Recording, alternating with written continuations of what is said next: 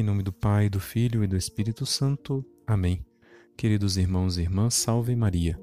Sou o Padre Reinaldo Satiro, do Instituto do Verbo Encarnado. Seguindo a nossa liturgia diária, vamos meditar hoje o Evangelho de São Lucas, capítulo 14, versículos de 12 a 14. O ensinamento dado por Nosso Senhor nesta pequena passagem pode ser resumido nas seguintes palavras: Não devemos realizar nossas ações esperando recompensas humanas por elas, mas apenas a recompensa divina. Isto significa que Nosso Senhor quer ensinar-nos a viver uma virtude muito importante, que é a virtude da gratuidade, que está intimamente relacionada com a verdadeira caridade, pois, como ensina São Paulo na carta aos Coríntios, a caridade não busca os próprios interesses. Esse ensinamento é muito semelhante ao que é dado por Nosso Senhor no Sermão da Montanha e está muito relacionado com o nosso natural desejo de felicidade. Neste sentido, poderíamos até considerar esta atitude de fazer as boas obras em segredo, não buscando recompensas humanas, como uma espécie de nona bem-aventurança, pois nos diz claramente nosso Senhor: quando deres uma festa, convida os pobres, os aleijados, os coxos, os cegos, então tu serás feliz. Em outras palavras, então tu serás bem-aventurado, porque eles não te podem retribuir, porque estes homens não te podem dar uma recompensa.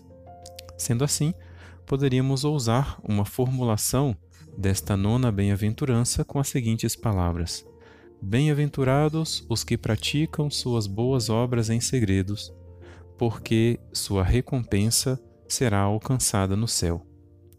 Aqui temos mais uma realidade que o mundo não entende, mas que nós cristãos devemos viver com toda a nossa dedicação. Esperar uma recompensa humana de nossas obras pode dar-se de três modos, que são coisas que nós temos que evitar. Primeiro, agindo diretamente com a intenção de ser os melhores e com a intenção de que as pessoas nos considerem como os melhores colocando, deste modo, a fama como o fim último de nossa vida, como a causa de nossa felicidade. E é claro que este é um pensamento totalmente equivocado sobre a verdadeira felicidade, porque não há nada tão passageiro quanto a fama.